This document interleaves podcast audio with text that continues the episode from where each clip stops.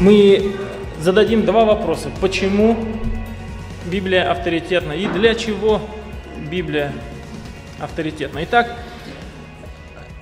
для того, чтобы эту тему, скажем, по ней пробежаться в течение этого 2.20 же у меня на проповедь, да? Этого времени, чтобы... Ладно, проснулись, кто еще спит. Не-не, всего 50 минут. А, для того, чтобы эту тему только коснуться, друзья, мы рассмотрим четыре таких аспекта авторитетности Библии. И это будут свидетельства самой Библии, это взгляд на ее природу, на ее знание и на влияние Слова Божьего. И после этого мы зададимся вопросом, для чего, для чего. Свидетельство самой Библии мы читаем, апостол Петр пишет во втором послании, в первой главе, 21 стих, он говорит, «Никогда пророчество не было произносимо по воле человеческой, но изрекали его святые Божии человеки, будучи движим Духом Святым». Итак, Библия, Слово Божие дано нам, потому что Бог использовал святых Божьих людей для того, чтобы это Слово записать. И если говорить о содержании в Библии свидетельств о, того, о том, что это Бог говорит, то их встречается больше двух тысяч только в Ветхом Завете, свидетельств о том, что это говорит Бог. И я вам предложу один маленький пример. Это фраза «так говорит Господь». Только одна эта фраза «так говорит Господь». И используя сегодняшнюю программу, можно увидеть этот подсчет, и я увидел, что за Ветхий и Новый Завет фраза «так говорит Господь» встречается более 800 раз. Бог говорит в Библии. И мы читаем самую первую главу Библии, и мы видим, что свет начался, потому что Бог сказал. Бог сказал, да будет свет – Бог обращается к Адаму и дает ему заповедь, что делать. Бог обращается к Каину, когда Каин положил сердце, когда Каин убил своего брата Авеля. Бог говорит Ною, когда приходит время завершить беззаконие на земле потопом, Бог говорит Ною, что сделать. И Бог обращается в Библии к Моисею, ко всем пророкам. Бог обращается к Израилю, как к народу. Бог обращается к церкви. Бог обращается к всему человечеству. Бог говорит каждой душе, друзья. Библия – это книга о том, что Бог говорит. Сама Библия свидетельствует об этом. И Мы читаем, что апостол Павел говорит о тексте Писания, называя его богодухновенным. 2 Тимофея 3,16, все Писание богодухновенно. Ни одна книга в Библии, знаете, претендующая на видение жизненного пути, не осмеливается так высоко поднимать свои уста и говорить, что это Бог говорит.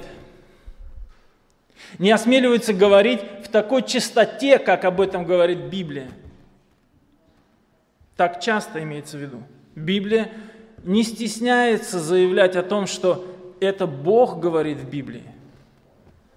Далее, если мы посмотрим на природу текста Библии, природу этой книги, то, опять же, из-за, скажем так, маленького отрезка времени для этой темы мы посмотрим на два слова. Это непогрешимость и безошибочность. И относительно непогрешимости и безошибочности Библии – это один из краеугольных камней христианства, потому что когда выбивается один из этих камней из основания веры, то церковь становится либеральной, она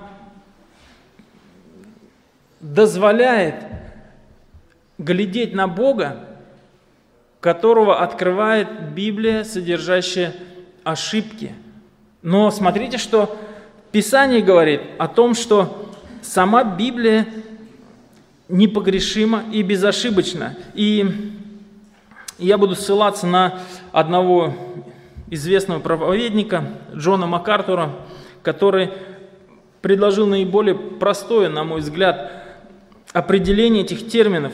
Непогрешимость означает, что целостность 66 книг Библии – это как единое Божие откровение. Непогрешимость – это значит, что Библия говорит истину, она говорит правду обо всем, что в ней говорится. Это не означает, что в Библии излагаются все факты по той или иной теме. Речь идет о том, что все сказанное в Библии по той или иной теме является истиной. Непогрешимость Библии означает то, что все, о чем она говорит, она говорит об этом истинно. Она говорит об этом истинно. Если рассматривать Писание как бы с высоты птичьего полета, всю его композицию, то это безгрешный документ. То есть то, что оно утверждает в целом истина. Псалом 18.8 говорит так, закон Господа совершен. Псалом 17.31, Бог непорочен путь Его или безупречен.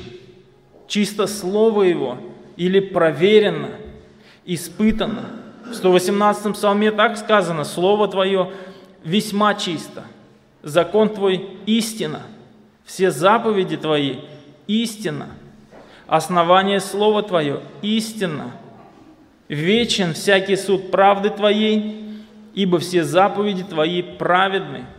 Псалом 110, 7. «Все заповеди Его верны».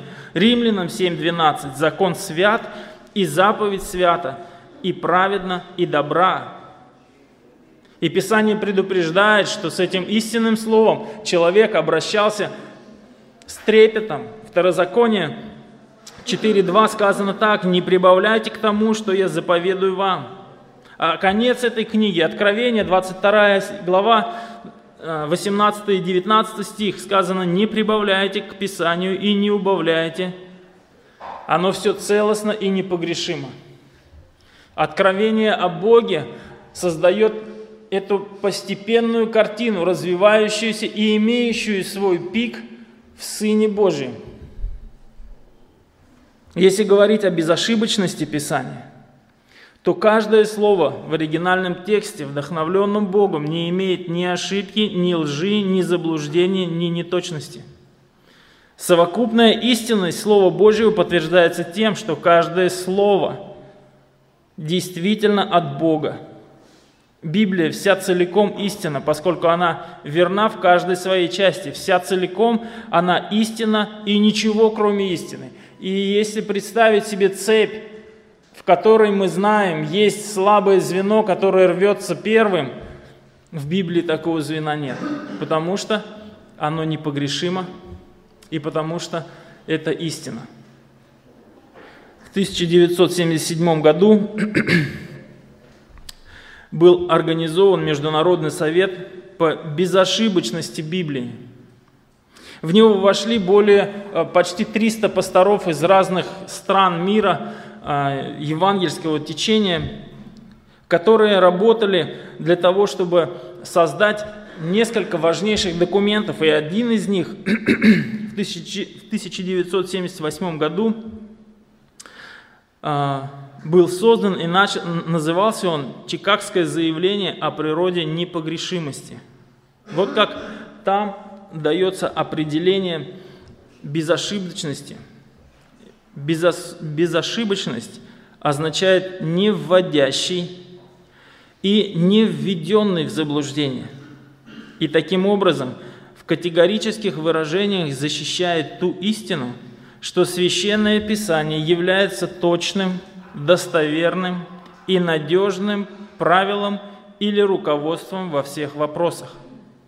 Посмотрите, важность вопроса непогрешимости и безошибочности Библии ложится в основание здоровья церквей, в основание здоровья веры каждого конкретного христианина.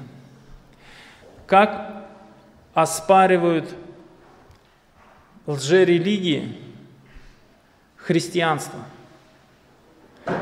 Два, ну, скажем, два направления или две точки, которые необходимо поразить любой лжи, это непогрешимость и безошибочность Писания. Говорят о том, что ну вот, сказано, что три дня Иисус был в гробе, не получается так и так далее. Я видел эти глупые ролики, что нет, этого не было. Он не умер. Библия была переписана. И это всегда влияет на доктрину о Христе. Если только Библия может содержать ошибку, если только она может быть нецелостной картиной представления о Боге, то ей нельзя доверять. Но природа Библии безошибочна и непорочна. Это удивительное свойство этой книги. Потому что, подумайте, в мире нету ничего, чтобы не кос... чего бы не коснулось а, бесславия. Вы помните, что Бог проклял землю за грех Адама. И с того момента земля начала давать волчцы вместо хороших растений. Бог определил, что теперь мир, в котором живет грешный человек, будет на себе носить отпечаток погрешности. И если подумать, то нашему, не, не нашему взгляду очей, не нашему мысленному взгляду не может ничего открыться в этом мире, имеющую совершенную природу, кроме Библии на что бы вы ни обратили свой взор, все носит отпечаток тления, бесславия и погрешности. Бог оставил свое слово человеку, которое не подвластно этому всепоглощающему влиянию мира, когда все, что в нем, в нем рождается, все, что в нем находится – имеет на себе отпечаток тления, отпечаток бесславия. Библия исключена из этого списка вещей. Единственное в мире, что исключено из списка погрешимых вещей и явлений, это Библия. Я видел такой ролик, вы, наверное, тоже его видели, когда один проповедник объясняет детям Евангелие, используя четыре стакана с жидкостями. В трех стаканах жидкость прозрачная, и в одном стакане жидкость, ну, похожая на чай. И он говорит о том, что когда сатана начал общаться с Евой, у них произошла беседа. Суть этой беседы была в том, чтобы ввести понятие неточности в Слово Божье. И сатана сказал Еве, Бог знает, что произойдет, просто Он вам как бы не открыл. Знает Бог, что вы станете как боги. И он изображает это общение Евы с сатаной перемешиванием жидкостей. То есть, когда чай наливается в стакан с водой, и эта жидкость влияет, окрашивает.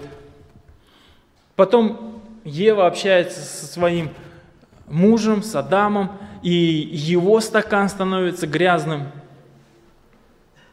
и потом приходит Иисус, и проповедник берет другой стакан и говорит, и когда Иисус говорит свое слово в душу человека, и происходит удивительная химическая реакция, вот Филиппова нету, минус ему сейчас бы объяснил там по формуле. Значит, происходит то, что при вливании этой жидкости в стакан с чаем окрашивание пропадает, пигмент чая пропадает.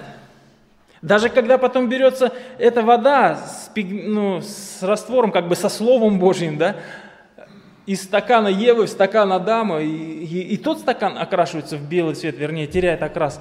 И такая классная иллюстрация того, что делает Слово Божие, что делает Слово Божие с нашей душой. Оно, имея природу чистого, совершенного, это mother in heaven, да, это я же, как вот Виталий Рожков, сейчас классно было, похоже, просто для усиления, он тоже так делает, да. Как это переводится-то еще? Вот, и он Это сделано не здесь, не на земле, понимаете? И Он вкладывает Слово Свое, имеющее иную природу, не подвластную загрязнению. И наши души, которые просто с рождения впитывают загрязненность всего, что мы получаем, вдруг обращают внимание на то, что это нереально, это что-то не то, абсолютно другого качества. Что это такое было? Это было Слово Божие. Удивительная его природа – вы знаете что? На нем топчутся все люди, сколько их живет на земле. На нем, на нем топчется, и оно не теряет своей чистоты. Удивительное Слово Божие.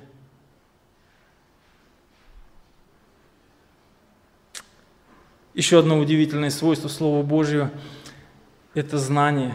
Друзья мои, Библия знает. Это удивительно. Я тоже сошлюсь на слова этого же проповедника.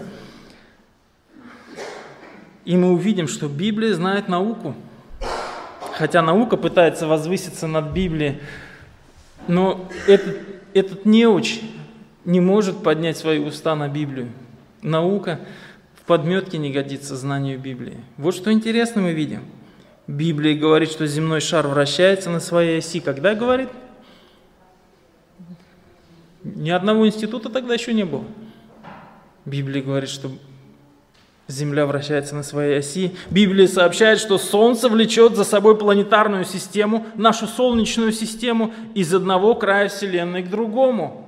Откуда это он знал? Бог сказал, он же все создал. Библия говорит, что в природе существует круговорот воды. То есть говорит о том, что есть гидрологическая система, которая работает по удивительному циклу. Библия описывает и говорит о весе гор. Это называется изостазией. Весь мир сбалансирован. И если бы Земля не была сбалансирована, автолюбители знают, что происходит с таким колесом, невозможно было бы удержаться на орбите земному шару. Земной шар вращается ровно, поскольку он идеально сбалансирован. Можно обращаться к науке, рассмотреть и заявить, что Библия поразительно научна. И вот такую иллюстрацию приводит этот проповедник. И вы слышали ее, наверное. И я повторю, потому что это удивительное свидетельство о знании Библии. Был такой ученый Герберт Спенсер. Он имел множество наград. И умер он в 1903 году. И в конце своей жизни он сделал, как тогда считалось, очень значимое открытие для научного мира. Его успех был в категоризации, и он в, ну, в разные категории а, как бы разносил разные явления, понятия. И вот что он сказал а, миру о том, что все, что есть в мире, все существующее во Вселенной подразделяется на пять категорий – это время, сила, действие, пространство и материя. И за это, по-моему, он получил даже награду. И этот проповедник говорит, а как вам это? Вначале это время, Бог – это сила, сотворил – это действие, небо – это пространство, и земля – это материя. Прямо тут, в первом стихе, и он так говорит, ничего, Герберт, ведь ты пытался найти это, не заглядывая в этот стих. И действительно, да, наука дошла до этого за много столетий после того, когда Бог сказал, знаешь, вообще-то, вот тебе пять категорий. Вначале Бог сотворил небо и землю. Вот тебе, пожалуйста, время, сила, действие, пространство и материя. Библия знает, друзья. Кроме этого, Библия знает о человеке – мы сегодняшние толерантные люди так привыкли к тому, что наш мир такой уникальный, что нас никто не поймет в нашей беде, что вы... Ну, Бог говорит, ты знаешь, я знаю. Псалом 102, «Ибо Он знает состав наш, помнит, что мы персть». Мы персть. То есть это пыль, это грязь земли. Вот что такое персть. Римлянам 3.10, как написано, нет праведного ни одного, нет неразумевающего, никто не ищет Бога. Псалом 97.8. Образумьтесь, бессмысленные люди, когда вы будете умны, невежды. Насадивший ухо не слышит ли, и образовавший глаз не увидит ли? Вразумляющий народы неужели не обличит? Тот, кто учит человека разумению. Господь знает мысли человеческие, что они суетны. Псалом 138, 14. «Славлю Тебя, Господи, потому что я дивно устроен, дивны дела Твои, и душа моя вполне сознает это. Не сокрыты были от Тебя кости мои, когда я созидаем был в тайне, образуем был во глубине утробы, Зародыш мой видели очи Твои, в Твоей книге записаны все дни для меня назначенные, когда ни одного из них еще не было. Как возвышены для меня помышления Твои, Божии, и как велико число их. Бог знает человека. Библия говорит о том, что она знает о будущем – в шестом веке до рождения Христа пророк Иезекииль, это 26 глава, 12 и 14 стихи, предсказывает полное разрушение Тира в шестом веке до рождения Христа. В 322 году, я так понимаю, это второй век до рождения Христа, Александр Великий буквально сравнял с землей береговую часть города, и теперь это действительно голая скала с небольшой деревушкой неподалеку от его прежнего места. Пророк Наум 1 глава, 8-10 стихи, 2 глава, 6 стих и 3 глава, 10 стих в 7 веке до, рождения Христа предсказал скорое внезапное падение Ниневии, великого и сильного укрепленного города. Через 50 лет, в 612 году, Ашурбанипал с легкостью взял его в момент, когда наводнение Тира разрушило стены. Город был сожжен и разграблен, и прекратил свое существование – Помните, как Бог сказал Навуходоносору? Возьмут тебя и причислят к числу животных, к миру животных. Семь времен пройдет над тобой. И почти год был, было время у Навуходоносора, и это с ним произошло. Библия знает будущее.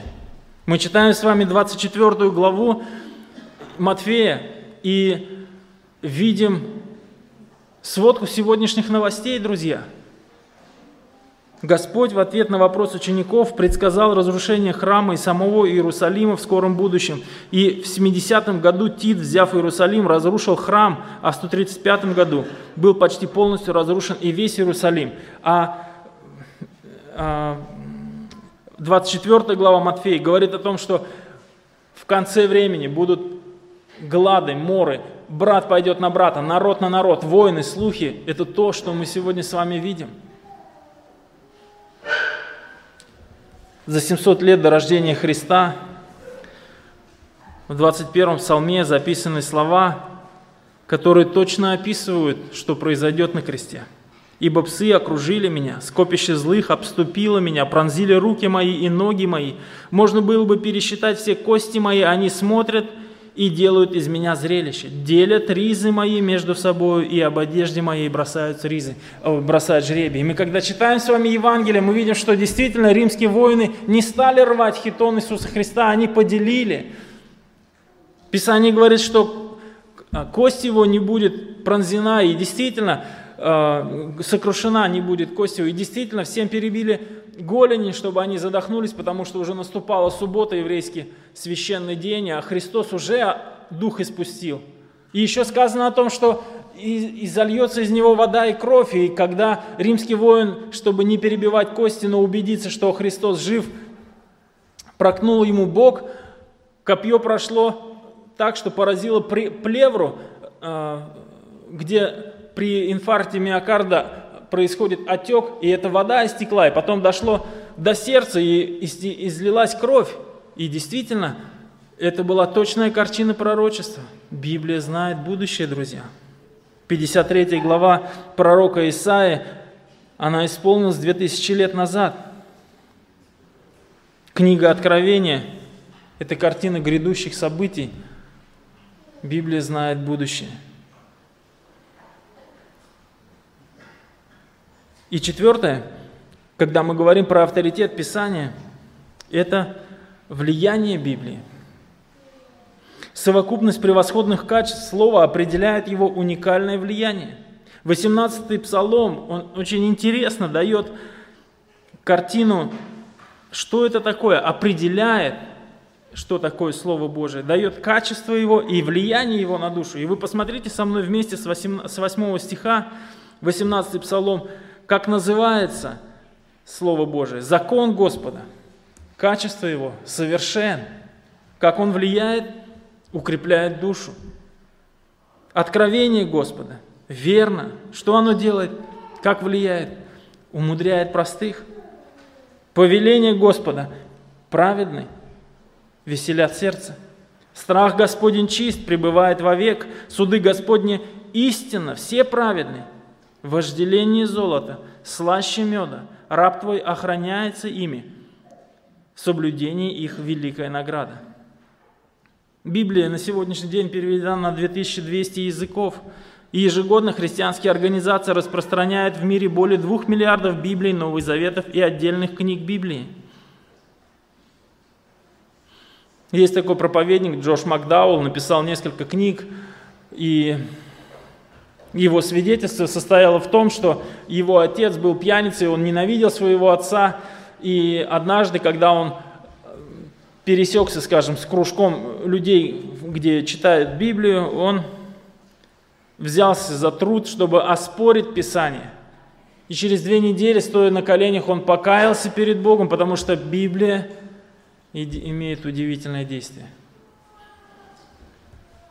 Одним из самых упорных врагов священного писания был французский вольнодумец Франсуа Вольтер. Он написал ряд трудов против Библии и считал, что нанес христианству сокрушительный удар. Атеист заявлял, что если написанного им окажется недостаточно, то его ученики завершат дело. Но получилось совсем не так, как предсказывал Вольтер. Гарп, его молодой ученик, на которого он возлагал особенные надежды, во время французской революции в 1793 году был брошен в тюрьму. Ему грозила смерть, и в эти трудные дни ему попала Библия. Он прочел ее и обратился к Богу молодой человек вышел из тюрьмы не разрушителем, а защитником Библии. И возобновил свои лекции в 1994 году и стал проповедовать, защищая Библию. И таких свидетельств куча. Библия имеет уникальное влияние. Итак, мы вкратце посмотрели на авторитет Библии, почему она авторитетна, как мы это можем видеть. И мы понимаем, что на самом деле у Библии есть авторитет, сложившийся из ее качеств. Мы знаем, что Библия сама себе свидетельствует, что это Слово Божие. Мы видим, что ее природа уникальна, несопоставима ни с чем в этом мире. У нее уникальное знание всех вещей, о которых она говорит, она знает досконально. И у Слова Божьего – удивительное влияние, чему вы все сами свидетели. Но для чего Бог дает это слово? Для чего Бог дает такое уникальное слово? Я хочу, чтобы вы подумали о себе, друзья. Ведь я сейчас не сказал ничего нового. Вы без меня знали, что Библия авторитетна. Для чего вам авторитетная Библия?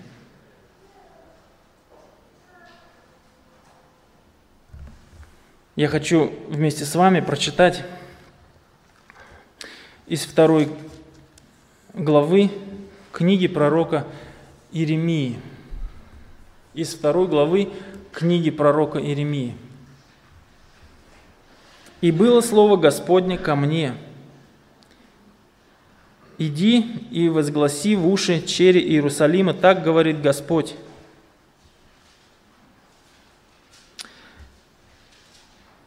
Ой, я прошу прощения, это из третьей главы Иеремии. Картина вещей в данном месте такая, что перед вавилонским пленением, через нескольких пророков, Бог предупреждает свой народ, призывает его обратиться. И царство евреев поделилось к тому моменту на две части – иудейское и Израиль. И здесь он их представляет как двух сестер или, или как жен своих. И вот как он говорит.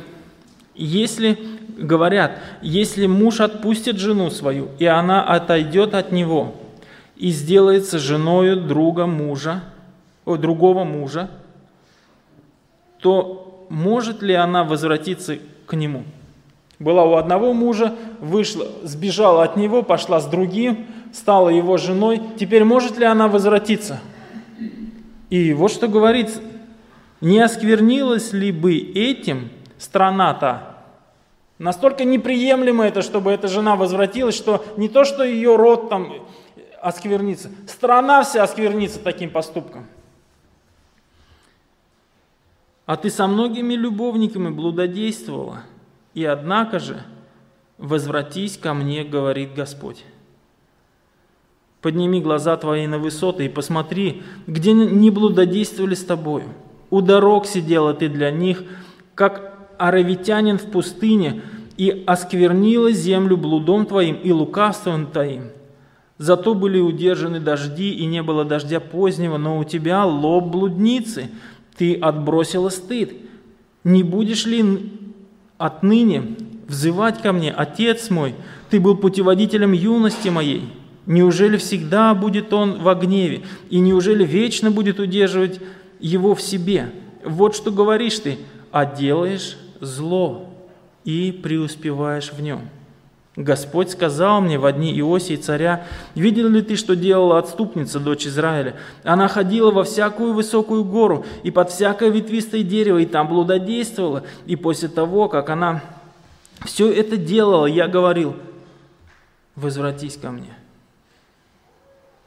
Но она не возвратилась, и видела это вероломная ее сестра Иудея.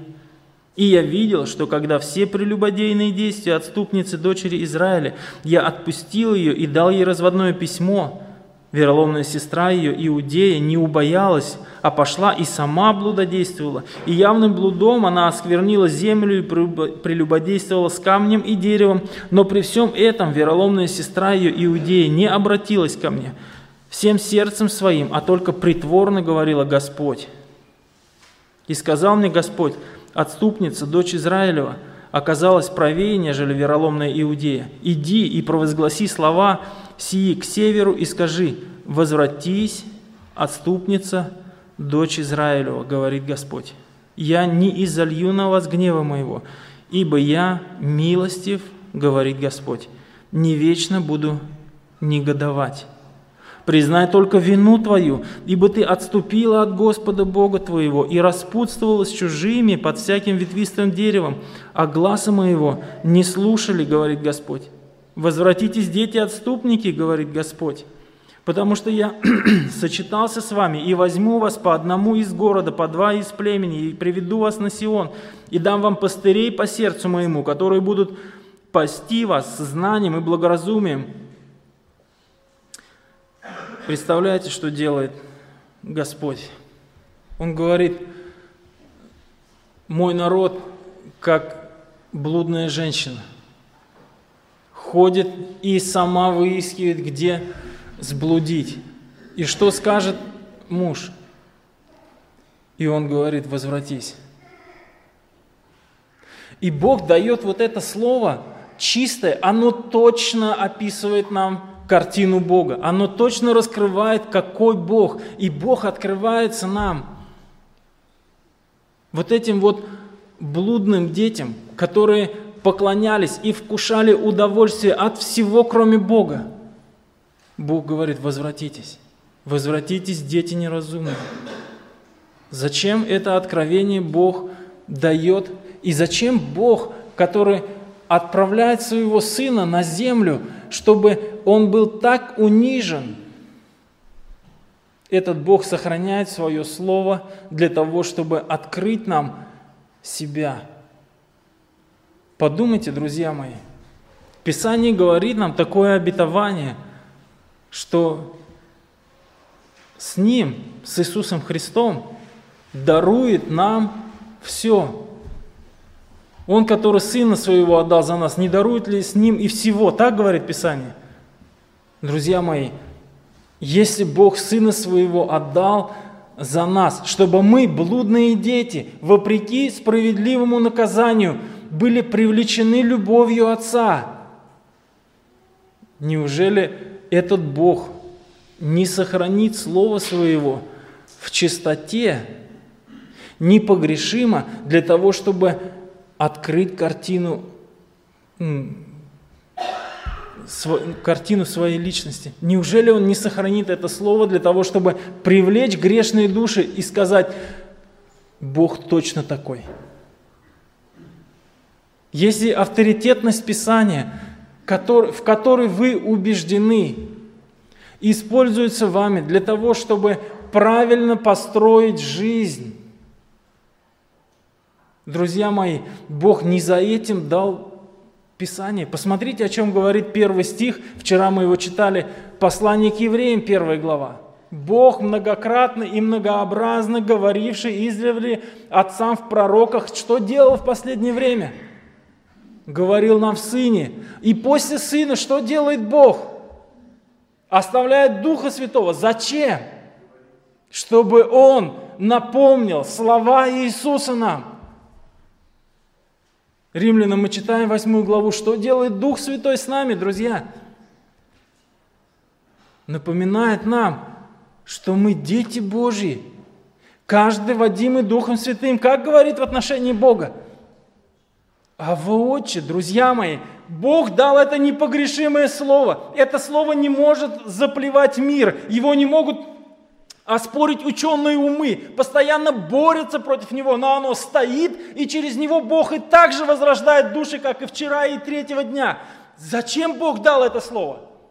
Чтобы нам, грешным людям, которые боятся открыть Ему свое сердце, боятся прийти к Нему, чтобы открыть вещь, картину вещей, что Он, Отец, отдал своего Сына, чтобы нас, как детей, к себе привлечь. Вот зачем это слово. Это слово такое чистое, такое уникальное, такое сильное, властное – для того, чтобы мы пришли к Богу ну, со своими страхами, мы пришли и сказали, Господи, если Ты такой, то позволительно ли мне, грешнику, подойти к Тебе и сказать, ради крови Иисуса Христа, пожалуйста, не погуби, выслушай меня.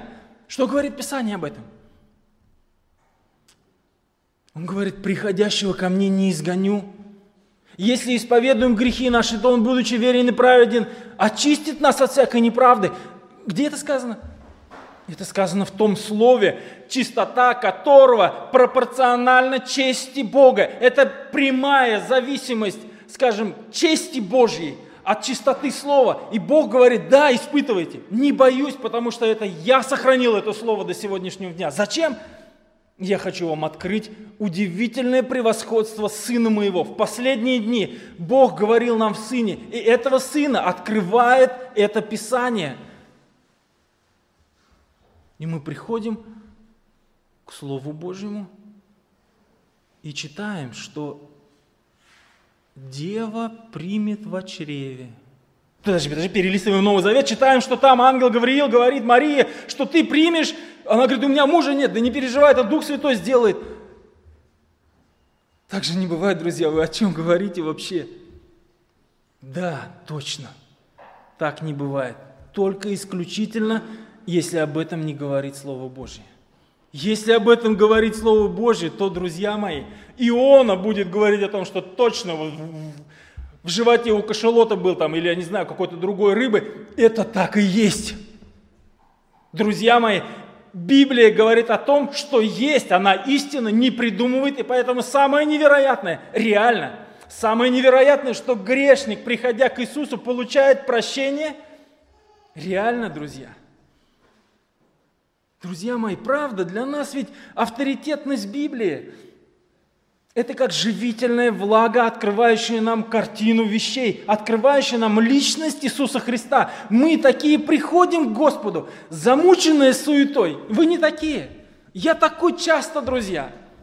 Я такой часто. Совесть моя не позволяет мне прийти к Иисусу и сказать, Иисус, слава тебе, я с тобой, ты со мной, аллилуйя. Почему? Мне совесть моя говорит, да ты сегодня читал Библию, а вчера, а позавчера, а сколько ты молился, а ты благовествовал, и я там ноль, я там зиро. И что мне говорит Дух Святой? Он говорит, друг мой, истина не в тебе, она в Слове Божьем. Иначе, если бы истина была во мне, я бы ее давно продал. Корыстный человек, потому что давно бы исказил. Но истина находится в Слове Божьем. Иди туда, и что оно сделает с тобой? Оно душу оживляет. Знаете, что там написано? Приходящего вон не изгоню.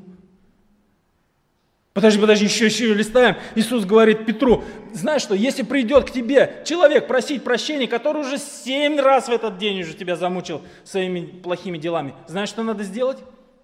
Простить. А если восьмой? Ну, вообще там до семи, до семидесяти раз. О, ничего себе. Правда, мне можно прийти к тебе, Господи? Моя совесть мне говорит, что нельзя. Мне вот пастор говорит, что нельзя. Другие смотрят на меня и говорят, да тебе, грешник, уже нельзя, хватит. А Писание говорит, слушай, пока дух жизни в тебе есть, позволительно тебе, грешник, прийти. Это мое слово так говорит. Иисус говорит, знаете что? Я вас призываю. Мы видим эту картину призыва Божьего, когда Он грешника зовет. Он говорит, ты весь в грехах, весь. Вы можете себе представить картину низости вот этой женщины, которую представляет пророк Иезекииль в третьей главе, которая ходит на дорогах и себя предлагает. Она опускается ниже и ниже. Все, более низкие люди пользуются ее услугами, а у нее есть муж. И этот муж говорит, иди, приди ко мне. И он потом унижается до того, книга Оси это описывает, что сам идет за ней, сам идет, берет ее домой, так говорит Слово Божье. И когда он приводит ее домой, и начинается вечная жизнь, он говорит, ни один раз ты не увидишь ни одного намека, что ты такая. Никогда в жизни это все я искупил и омыл своей кровью. И все, кто будут к тебе приходить и тыкать пальцами, что ты не таков, ради крови Иисуса Христа, ради того, что Он пришел за нами на землю, Он встречает их. И никогда не дает нас на поругание.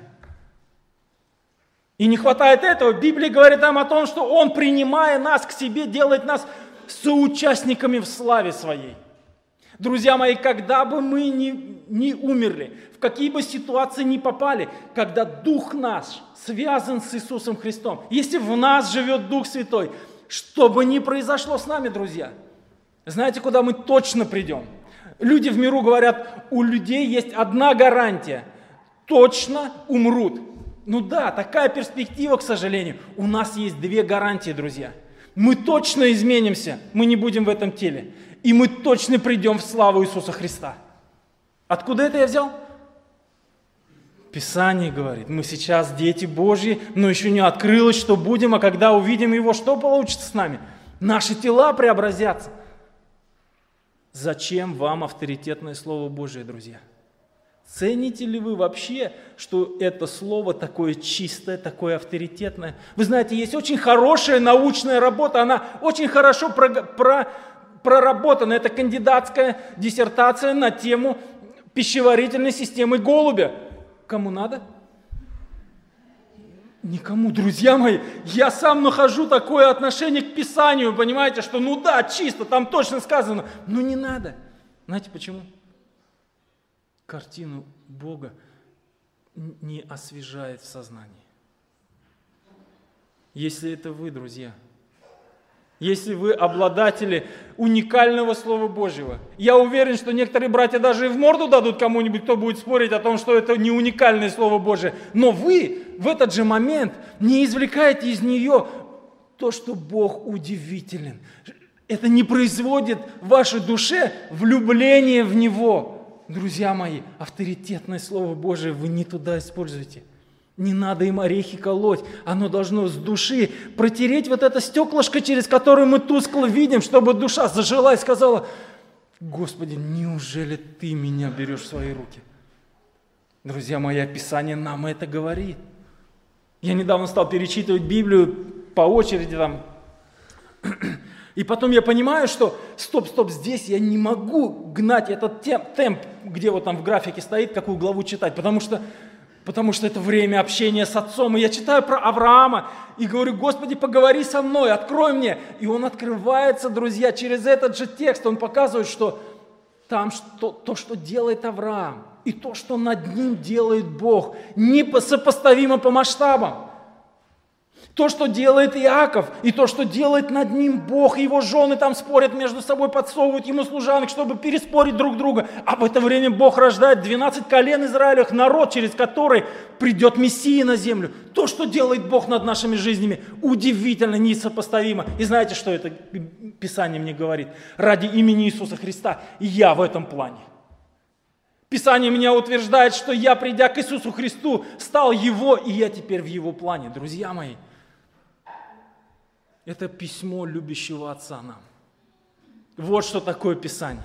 Это не молоток, чтобы ударить ближнего по башке, когда он делает не так, как мы считаем правильно. Это то, что позволяет возлить елей на разбитые раны. Это то, что открывает нам настоящую картину превосходства Бога.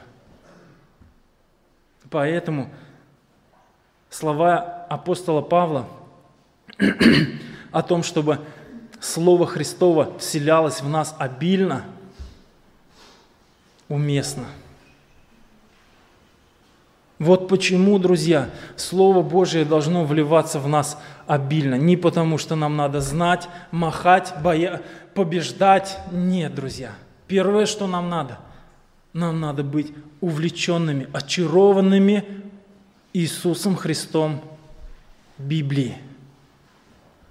Если ваш Иисус Христос отличается от Библии, друзья, это не тот Иисус Христос. Вникайте в Слово для того, чтобы оно вам открыло, как Он прекрасен, как Он превосходен. Друзья, мы в таком плюсе. Мы в таком плюсе. Такой Бог взял нас в свои руки. Так глубоко, так близко Он к нам. Об этом нам говорит Слово Божие никогда не оставит этот Бог. Это говорит Слово Божье. Он готов потерпеть нашу ошибку. И из то, что было злое, как с Иосифом братья задумали сделать злое, он может обратить в добро. Это Бог наш. Тот, любящий нас, о нем говорит Его Слово. Друзья мои, пускай мы будем людьми, насыщенными Словом, открывающим нам картину превосходства Иисуса Христа.